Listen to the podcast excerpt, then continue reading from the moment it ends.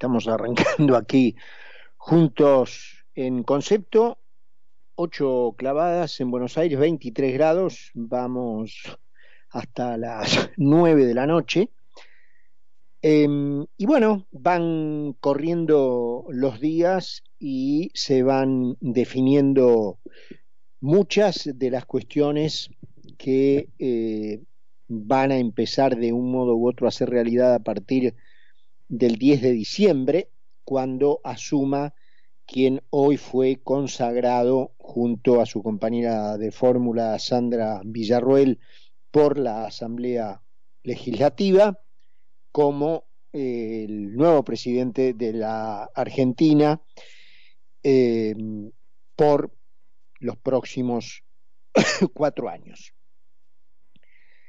Em, para alguien que yo sé que hay muchos seguidores del programa que lo son eh, desde hace muchos años, aquí mismo en concepto, en donde, si mal no recuerdo, creo que este es contando de punta a punta el octavo año, séptimo u octavo año que estamos séptimo seguro, no sé si contando de punta a punta no son ocho, porque creo que llegamos en 2016 con Carlos Poncio. Eh, así que, bueno, una vez más, de punta a punta son ocho. Eh, entiendo que eh, son, por los mensajes que uno recibe y demás, son muchos los amigos que nos siguen desde hace mucho tiempo, a los que se suman otros que nos vienen siguiendo de hace mucho tiempo atrás en otros medios, otros más nuevos que se han sumado por el imperio de, los eh, medios electrónicos, de modo tal que eh, lo que yo pienso, digamos, lo que yo digo, como desde los 15 años que pienso lo mismo. Viste que en Argentina se dice que si eh, no fuiste comunista o por lo menos con alguna, con algún apelativo socialista o de tipo, entre comillas, social. Bueno, en la adolescencia, ¿no? a los 15, 16, 17, 18, 20 años, fuiste más o menos un pelotudo. Bueno, yo presente, ¿eh? Presente, porque yo nunca compré semejante pelotudez. Yo considero una pelotudez eso. Es decir, quien crea que es posible efectivamente em, construir un sistema de resultas del cual un grupo muy reducido de personas puede discernir las múltiples decisiones que por milisegundos toma un cerebro humano, a su vez interconectadas con las que toman otros cientos de miles de cerebros humanos que trabajan alrededor de uno, eh, bueno, el que haya creído eso, ese es un pelotudo.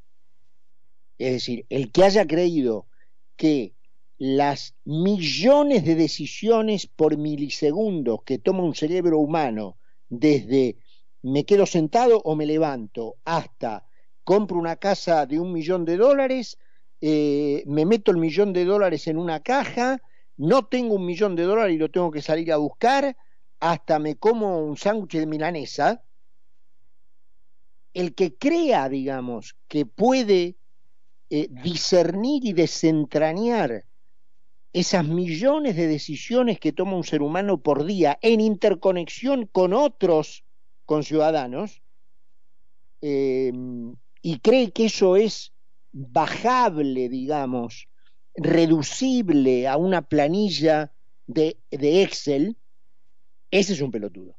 Entonces yo nunca creí eso, nunca creí eso. Y mucho menos que eso, una élite despojada, de intereses personales y de intereses egoístas y de intereses este, oscuros lo haga de manera altruista y filantrópicamente en beneficio de terceros. Menos, esa es la corona de la pelotudez. Así que nunca creí eso. Entonces, digamos, los que nos siguen, más o menos saben lo que yo pienso, eh, y ver que hoy en día, escuchar que hoy en día, esto que asumo, por supuesto, era un discurso completa, total y absolutamente minoritario en los años en que yo iba al colegio. Mi colegio, por ejemplo, yo egresé el año que murió Perón. Así que imagínense, ya sitúense, ¿no es cierto?, la época. En la división de quinto año, donde yo iba, colegio público, eh, eran 25 contra mí. Y yo nunca le aflojé un tranco de pollo, ¿eh? Nunca le aflojé un tranco de pollo. Jamás. Y sitúense en la época de la Argentina de la cual les hablo. Eh, así que para alguien como yo, que viene repitiendo esto desde hace 45 años, Em,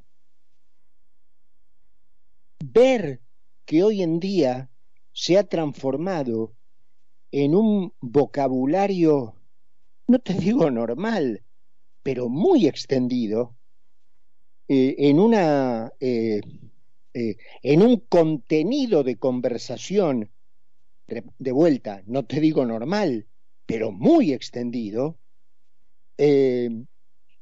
y que ha tenido una eh, materialización en una elección con 4 millones de diferencia de votos, con 12 puntos porcentuales de diferencia y con un mandato contundente en ese sentido, bueno, ustedes se imaginarán lo que es para mí.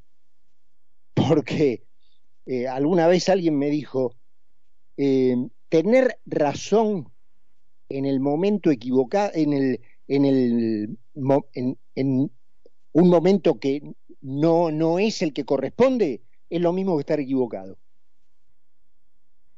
Tener razón en el momento inadecuado es lo mismo que estar equivocado. Entonces, durante décadas, yo era el equivocado. Yo era el equivocado.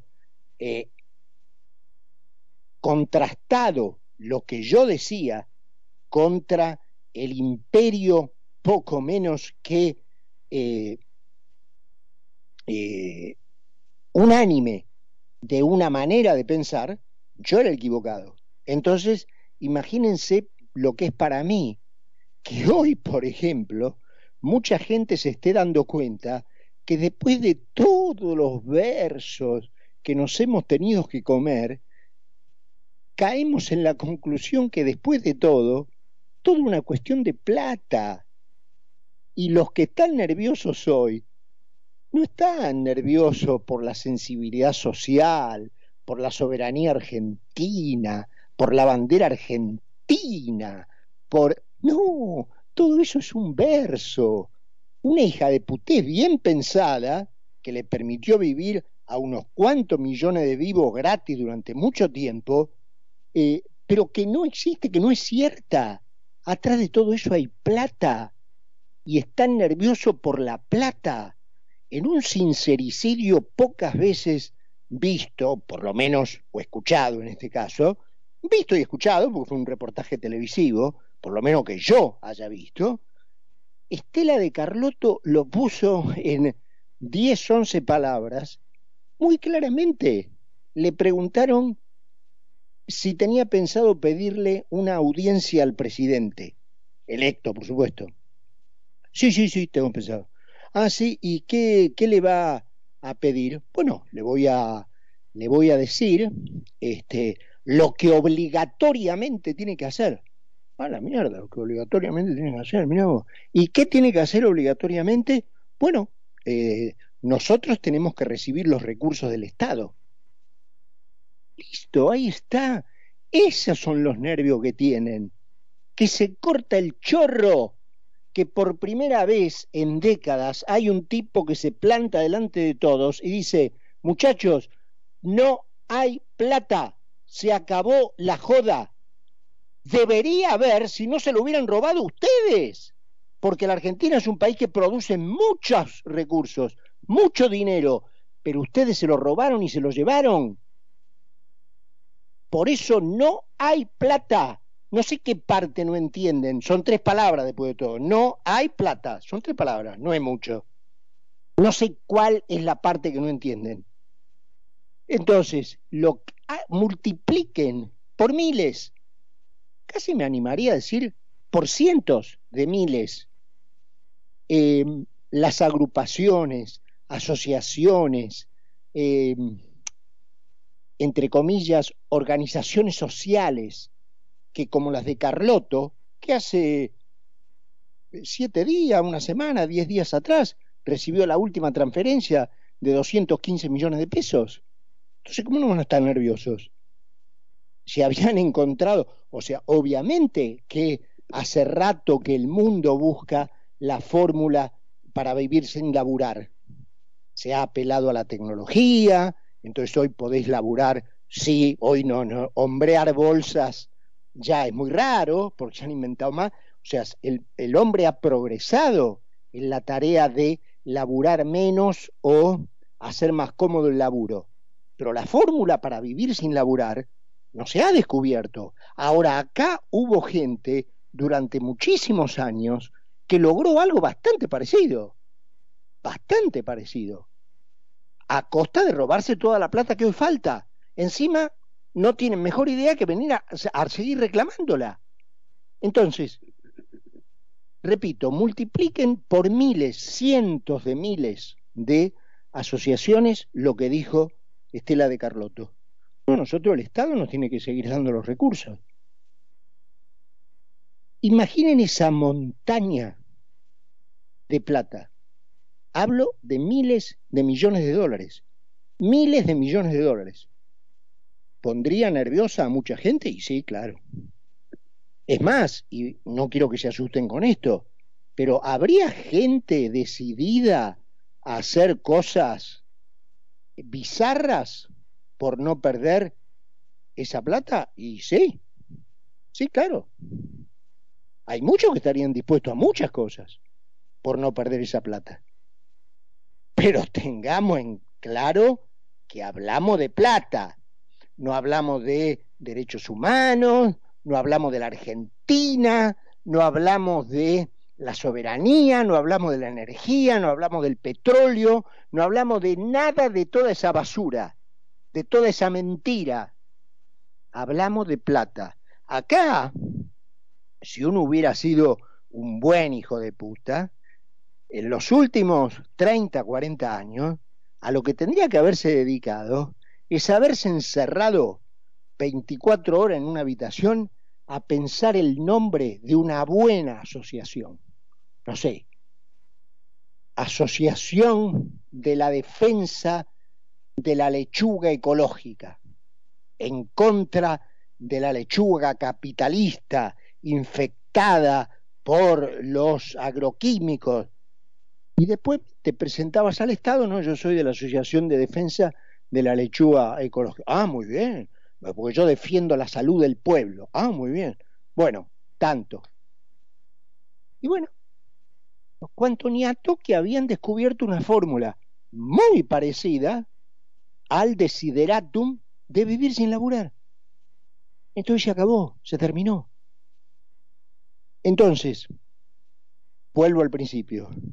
Para alguien que, como yo, hace 45 años que dice eso, que se las tuvo que bancar todas, eh, desde el que si no sos socialista a los 15 años sos un pelotudo, hasta tener en el colegio secundario 25 en contra mía, hasta haberme raleado, como lo hicieron de público y notorio en los medios, eh, a hoy, en donde veo realizado el, eh, no sé, el, llamado mágico de que se va a cerrar la Secretaría de Comercio. No existe en Baboló, no existe más. les cuento algo particular. En mediados de los 80, eh,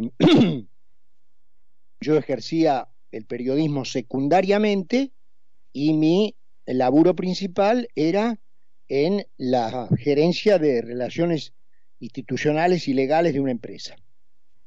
Por lo cual, una de las cuestiones que recaía dentro de la oficina era el tema bendito de los precios con, en aquel momento creo que era Mazorín, era Alfonsín presidente. Mediados de los 80, a fines de los 80. Las veces que parado ahí en diagonal sur he deseado que ese edificio fuera dinamitado, y esto lo digo en voz baja, mucha gente, muchas veces con muchos jefes adentro, un edificio soviético lleno de hijos de puta, las veces que lo he deseado, para alguien que cuando tenía 26, 27 años pensaba eso, verlo hoy materializado es obvio. Entonces los tengo que explicar porque, de nuevo, ustedes me conocen y hace mucho que me siguen. Pero se acabó el hecho de el que eh, eh, tener razón a destiempo es lo mismo que estar equivocado. Hoy, bueno, obviamente yo tuve que pagar muchos precios profesionales este, por estar en contra de la corriente, pero no me interesa. Hoy eh, se ha em, hecho un, un clic en la conversación de la Argentina que me parece que es el que debía darse, que la Argentina se tomó mucho tiempo para llegar a una conversación que en otros países es obvia hace siglos, y sí, sí, sí, que eso le costó oportunidades eh, a eh, generaciones de argentinos, y sí, que se dilapidó y en muchos casos se robó una riqueza enorme que la Argentina de todos modos produjo, pero que no llegó a las manos de los argentinos, y sí, y sí. Pero bueno, finalmente ocurrió. Finalmente ocurrió. Entonces, ahora estará por verse eh, cuando la gente que pueda llegar a estar nerviosa por lo que, por lo que va a ocurrir, plantee el te rompo todo, te quemo todo, cuando el señor de la Asociación de Defensa de la Lechuga Ecológica vaya a Milei a reclamarle, como hizo Carlotto, que no se le corte el chorro, y Milei le diga, sí, escúchame, ¿te acordás del asunto ese de la lechuga ecológica? Sí. Bueno, no, no, no va más. ¿Cómo que no va más? Sí, no, no, no va más. No hay plata. Así que la lechuga ecológica se acabó. ¿Cómo? Te rompo todo, te quemo todo. Y bueno, vamos a ver, vamos a ver si podés romper todo porque hoy, en y de vuelta, no quiero alarmar, pero hoy hay mucha gente del otro lado, chicos jóvenes, dispuestos a defender este cambio de conversación, ¿eh? dispuestos a defender este cambio de conversación. Eh, la, la idea que en eso el peronismo fue exitoso, en cambiar el sentido común e instalar uno nuevo, que podríamos llamar el sentido común peronista, de que de desafiar en alguna medida el orden, lo que en derecho se llama el orden natural y corriente de las cosas, que no es otra cosa que saber de antemano que si vos haces A, B más C, bueno, la consecuencia va a ser D. Bueno, eso el peronismo logró que la Argentina lo desafiara, que desafiara el orden natural de las cosas y que efectivamente muchos argentinos se convencieran de que era posible. Poco menos que ser rico eh, a fuerza de imprimir plata. Pero todo se remotó y pongamos imprenta. Así cerremos las carnicerías, la fábrica de sillas, la, la, fábrica de sillones, la fábrica de televisores, la fábrica de autos, los comercios que venden huevos, las pescadas, todo, todo cerremos todo y pongamos todo imprenta. Todo a imprimir eh, plata. Y listo, ya está. Ese verso, ese verso, la Argentina, por muy increíble que parezca, porque ahora como lo que se ha impuesto es la otra conversación, ahora te parece mentira que eso haya dominado tanto tiempo el convencimiento público. Y sí, lo dominó. Por eso la Argentina, que era uno de los cinco países más ricos del mundo, hoy pelea el lugar 150. Y por eso la Argentina, que participaba en el 3% del comercio mundial, o sea que de cada 100 dólares, 3 solo producidos por la Argentina eran argentinos, hoy nos llega, para tener una comparativa, a 3 centavos de dólar.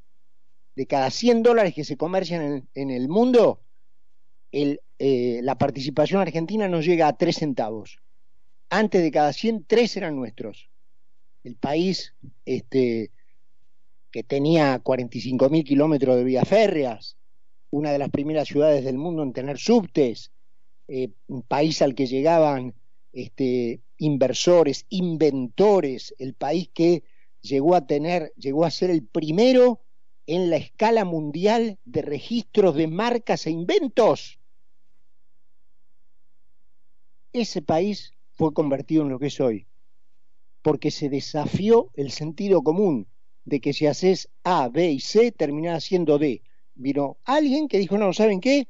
Si haces A, B y C, eh, puede ser que, no que, no, que la consecuencia no sea D, puede ser que la consecuencia sea W.